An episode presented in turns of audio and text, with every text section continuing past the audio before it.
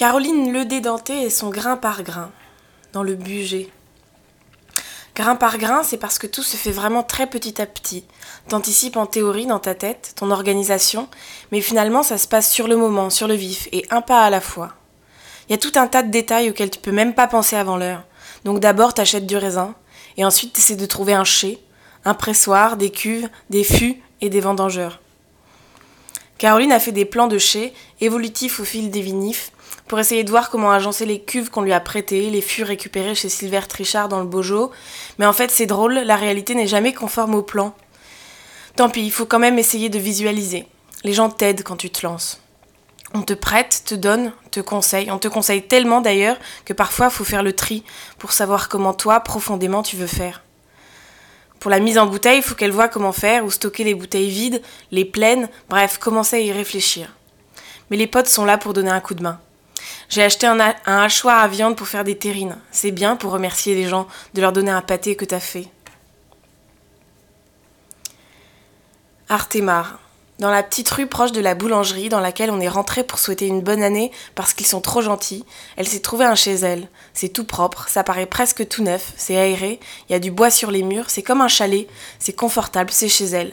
Il lui faut encore un élément entre la cuisinière et l'évier parce qu'il y a un trou, où il faudrait un plan de travail. Et puis sa table et ses chaises, c'est un peu bancal, mais ça tient bien. J'ai l'impression que c'est un soulagement pour Caroline d'être enfin installée là, enfin chez elle. Et puis c'est comme un nouveau départ, c'est super excitant. On devine la montagne par la fenêtre, il y a beaucoup de brouillard. C'est ordonné. Je sais pas comment dire autrement.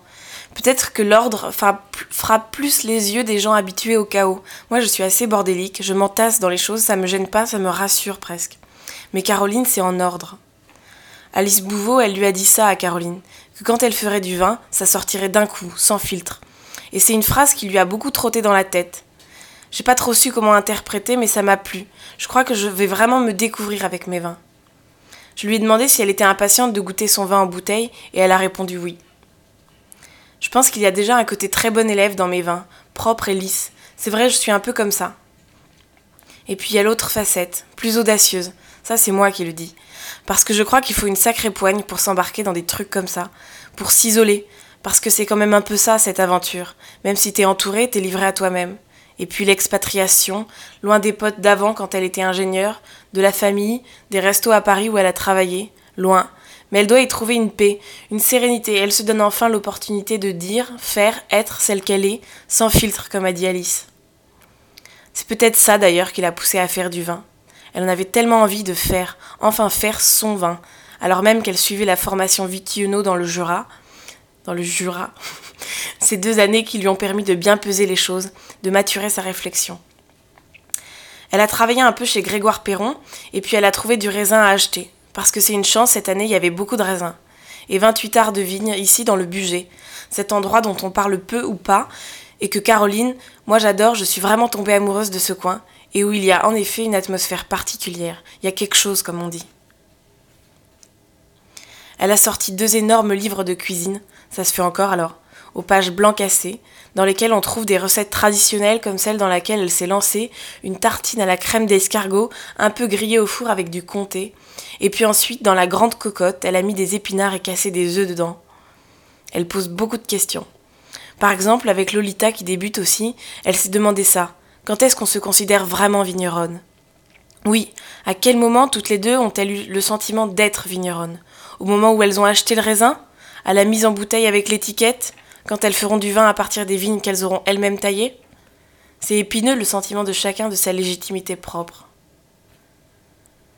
Il faut marcher un peu dans la forêt du Bugey pour voir cette parcelle un peu mystique perchée là-haut, que personne ne savait à qui elle appartenait, mais la vie est bien faite, parce que justement, quelques jours après, Caroline a reçu un appel, on lui proposait de les reprendre, ces vignes.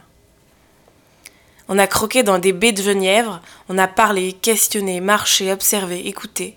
Et puis on a pris la voiture, on est allé au chai, à côté de chez Nadine et René, ceux qui lui prêtent l'espace pour les vinifs.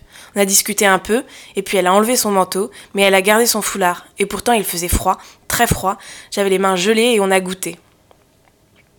Le chardot de Saint-Benoît mis dans une cuve, riche mais pas exubérant, et Caroline m'a dit il faut que tu fasses comme si tu mâchais le vin, vraiment, le garder longtemps dans ta bouche comme si tu le mélangeais à ta salive, parce que c'est là que tu donnes une autre dimension au vin.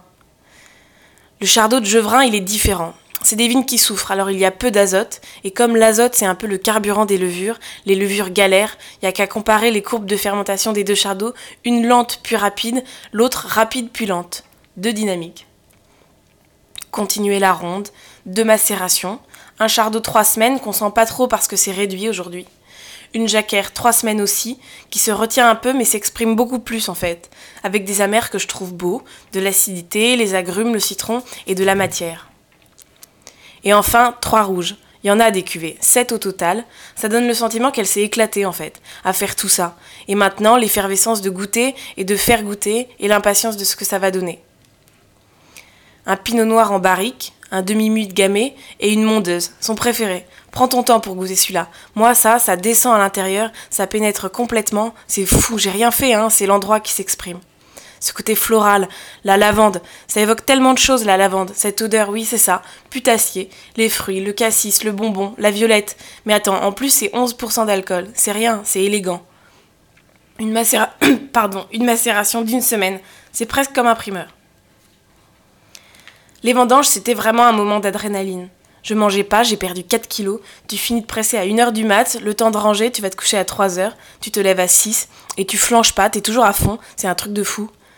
Et puis on l'avait prévenu, qu'il y aurait comme un moment de creux juste après. Le vide, le coup de blues qui surgit après l'effervescence, l'affairement. Et elle s'y était préparée, franchement, elle y avait réfléchi, mais ça l'a quand même frappé, frappé de plein fouet. La déprime, la solitude, comme désemparée.